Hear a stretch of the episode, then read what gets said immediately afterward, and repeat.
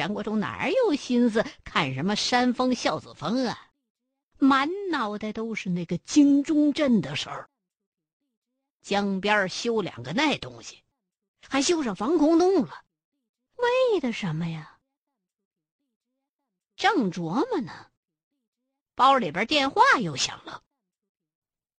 这回啊，打电话的是罗金明。张大哥，医院找着了。罗金明在电话里面的声跟特务一样。哦，什么病？我跟你说，你一定要保密。主治大夫私下跟我透露，是癔症，说有二十多年没见过这种病了。我再问，他就不说了。哎，张大哥。你知道癔症到底是什么病吗？癔症，张国忠脑袋顿时嗡的一下子，真是怕什么来什么。这种被京中震弄着了道的，很难像当年李大明那样痊愈。虽说都叫癔症，可是发病原理是完全不一样的。你能见到考古队的管事儿了吗？我必须找他本人亲自说。我我正在努力呢，可是我不敢保证啊，张大哥，我实话跟你说，这件事儿现在闹大了，那考古队长啊，跟个耗子似的，谁都不敢见。万一要是让台里边知道我掺和这事儿，我也吃不了兜着走啊。那，你尽量吧。我们大概还要四个钟头能到武汉，到时候见面再聊。实际上，张国忠想见考古队长，目的只有两个：第一，是了解一下考古队员出事儿的经过，来确定救人的方法；第二，就是想套套词儿。既然马老爷子。把着江这边这个镇，张国忠就想看看考古队有没有本事弄明白江那边是哪位神仙把着呢。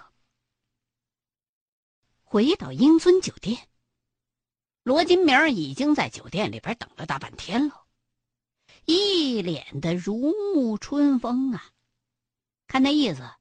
应该他这头进行的比较顺利。张大哥，今天晚上十一点半，吕队长亲自过来。罗金明开门见山就把自己刚刚的这些工作成果跟张国忠汇报。这还得说啊，是酒店齐经理的功劳。如果不是他们出面作证，吕队长根本不会见你的。齐经理，他把这事说出去了。张国忠伸长了脖子。脸儿都白了，呃，是啊，否则的话，吕队长很难相信我的。吕队长亲自给齐经理打的电话。罗金明一副满不在乎的样子。不过张大哥，你放心，这件事儿绝对是秘密的，除了你、我、齐经理，还有吕队长之外，没有别人知道。哦，那就好，那就好。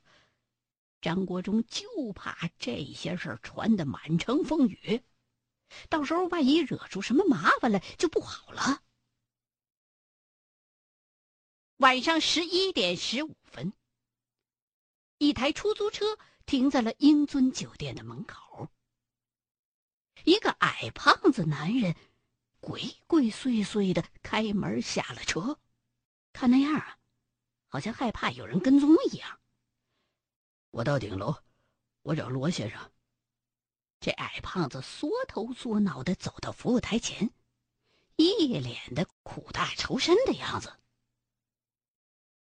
在服务员的指点之下，这个矮胖子来到了张国忠他们所住的总统套房。这位就是张国忠先生，这是考古队队长李玉林。罗金明大大方方的给两个人介绍着。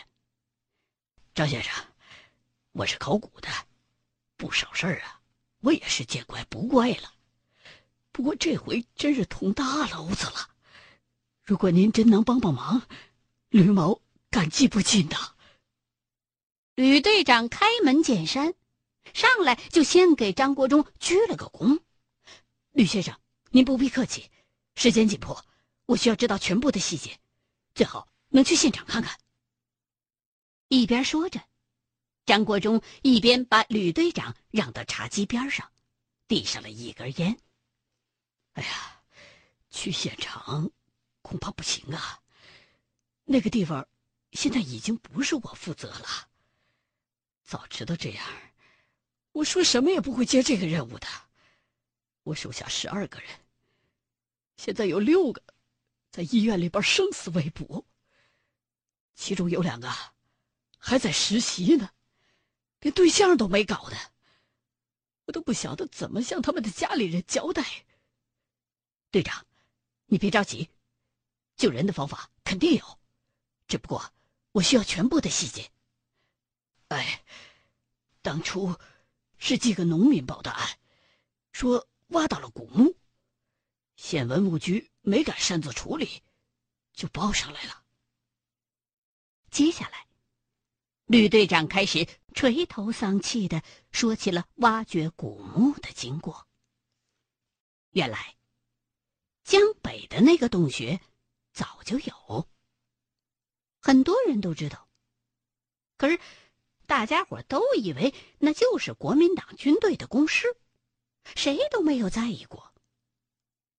等到这个江南的所谓古墓出土的时候，县文物局并没有把它和江北的那个防空洞联系到一块儿，而是作为一个单独的古迹处理的，也并没有给予足够的重视，就是派出了一帮实习生来组织挖掘的。可是挖着挖着，就发现那些石头桩子都是魏晋时代的东西。县文物局就怀疑啊，这是个近代的墓，就没敢再往下挖，而是上报到了省里。一开始啊，省里边还是很重视的，派出了一支二十多人的考古队进行现场的发掘。可是，越挖越觉得不对劲儿，挖来挖去，居然挖着水泥了，差点把现场总指挥吕队长给气吐血喽。不过，话又说回来，这几根石头柱子还是蛮特别的，所以。吕队长就决定留下一半人继续发掘。可是，没想到另外那一半人刚走，剩下的这些就出了事儿了。当然，作为一名资深的文物工作者，吕队长还是敏锐的察觉到了江北那边也有一个防空洞。从江北洞穴当中断裂的石墩来看，这两个古迹呀，当初肯定是对称的。所以，在江南边的这个防空洞出事之后，江北的那个防空洞也就同时被封闭了。我们刚开始发掘的时候，不少老百姓来看热闹。其实啊。当时就有一位黄老汉，让我不要动这些东西，说是这些是道爷的道场，动了会遭报应。我当时也是一笑了之，没想到真出事儿了。哎，说到这儿，吕队长又开始自责，早知道我当初就多问问好了。那个老汉多大岁数？你有没有问他是哪儿的人呢？一听说有老人出面阻止，张国忠顿时就来精神了。万一是当年事件的亲历者，那岂不是能了解到一些非常具有价值的线索？呃，这个不太清楚，不过看相貌，应该是七十岁往上的人了。赶着台马车。当时这个黄老汉吵吵说要见我，这么大岁数的人，民警也就没拦着。我呢，也就过去跟他寒暄了几句。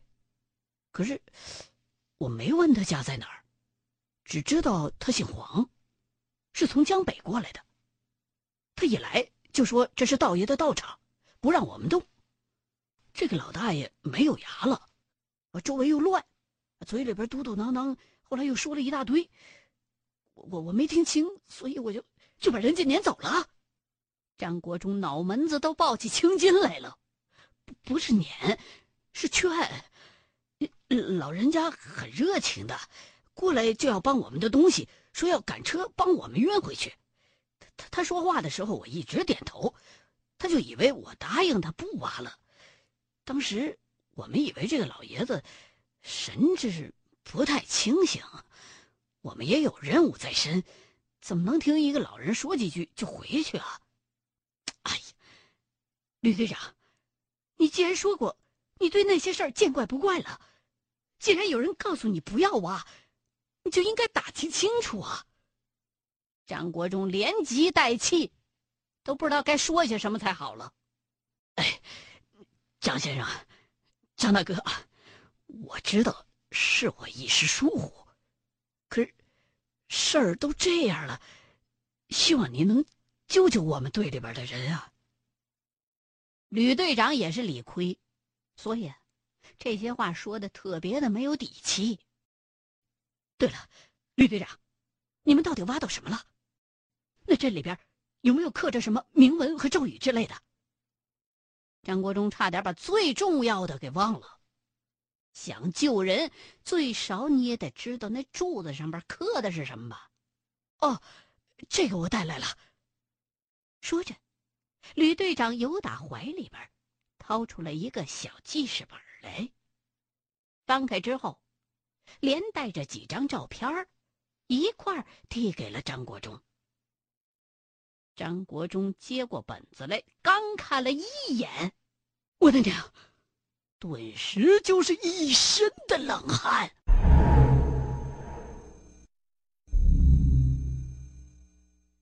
原来，这个京中镇是一个假的投胎地图，八根柱子分别代表。八卦当中的枕木、离火、兑金、坎水、巽木、坤土、乾金、艮土八个方向。魂魄游于此阵之中，如果想荡出柱外的话，就又会被柱子环形的引魂咒。引回阵内，永世不能真正的超生。这个原理跟当初赵坤城所布的鬼阵是一样的。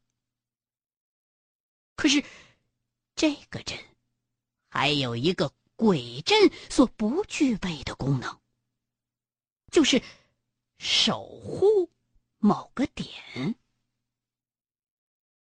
如果以某个点为阵眼，布这个阵，那么魂魄不论游到哪个方向，最终都会被引回到这个点上。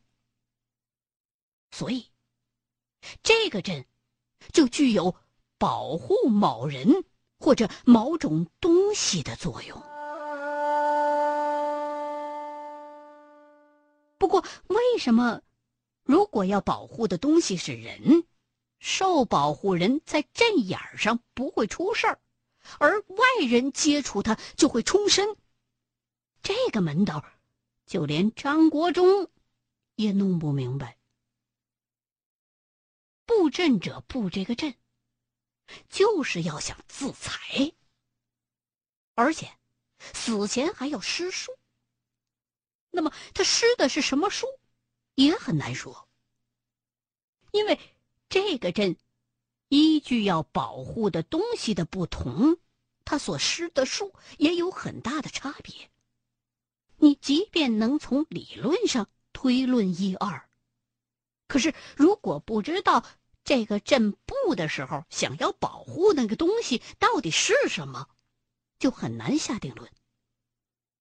在茅山术里边，保护人、保护畜生、保护金器、石器所施之术都是完全不一样的。再者，根据八根柱子的布局，它们微微倾斜的角度，以及石柱上的雷池咒来分析，这个阵的阵眼还有一个特点，就是隔绝阴阳天地。意思就是说。这个阵的阵眼，能够彻底的隔绝天地阴阳。阵眼当中的事物，不论是阴还是阳，它的阴气和阳气都不会外泄。这样的话，如果把恶鬼放在阵眼上，那么这个恶鬼的阴气就得不到外界阳气的中和。日久天长，其怨气不但不会散尽，反而会越来越强。而如果是活人，在阵眼那儿待的时间长的话，你的阳气不能跟外界的阴气相中和，日久天长，也是对你的身体非常有害的。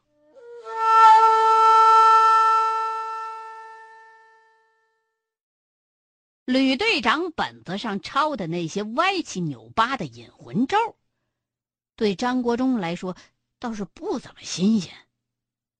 可是，引魂咒下边的那段咒文，张国忠竟然也看不懂。